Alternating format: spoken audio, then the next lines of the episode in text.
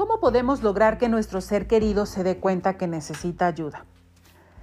Dado que él o ella no van a ir, quien debe acudir primero es la familia, para que puedan dimensionar y aceptar la condición médica, psicológica y probablemente psiquiátrica de su familiar.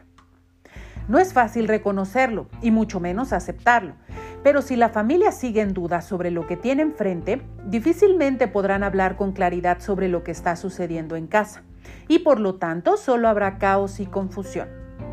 Además, conforme va avanzando la adicción de su familiar, la codependencia de la familia aumenta en igual dimensión.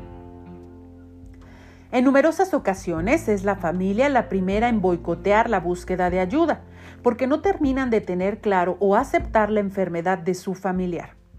Creen que entenderá con el paso de los días y con algunas sesiones de psicoterapia pero solo dimensionando realmente la magnitud de la gravedad de la enfermedad que tiene su familiar, podrá ser consciente de la urgencia de un tratamiento apropiado. ¿Recuerdas cuándo fue la última vez que tu familiar asumió por completo la responsabilidad de todos sus actos? ¿Tienes idea de cuánto has gastado en rescatar y asumir los costos asociados a su irresponsabilidad frente a su adicción? ¿Vives cansado o cansada de resolver todos los asuntos de su vida? Déjame decirte que entonces está siendo parte del problema y no de la solución.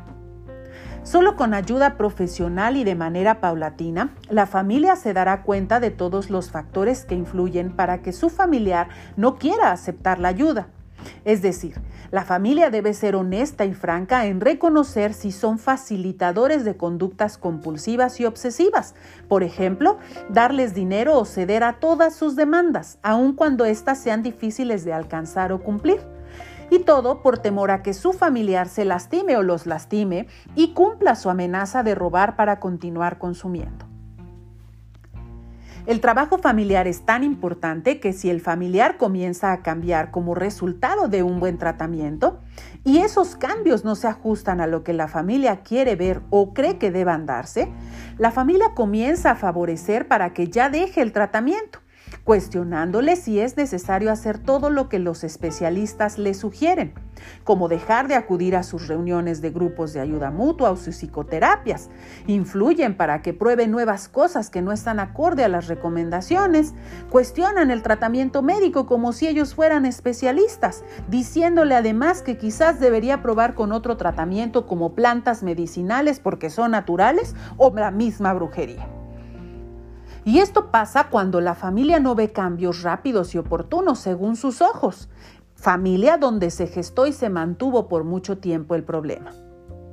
Es importante reconocer que durante las etapas críticas se desarrolla un sentido de codependencia donde la familia asume que su familiar no va a poder solo o solo lo va a lograr con la ayuda de ellos de tal forma que cuando el familiar con adicciones se asume como un ser responsable, autónomo e independiente, la familia busca la manera de regresar a aquel patrón de conductas donde ellos o ellas los necesitaban casi para todo por todo el tiempo. ¿De verdad crees que eso es ayudar a tu familiar?